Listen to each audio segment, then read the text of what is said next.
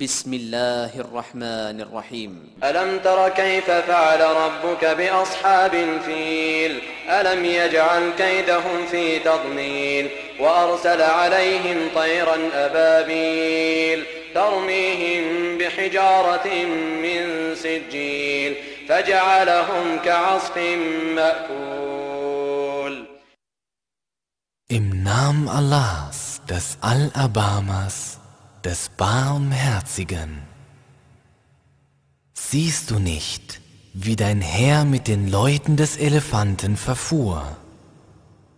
Ließ er nicht ihre List verloren gehen und sandte gegen sie Vögel in aufeinanderfolgenden Schwärmen, die sie mit Steinen aus gebranntem Lehm bewarfen und sie so wie abgefressene Halme machte.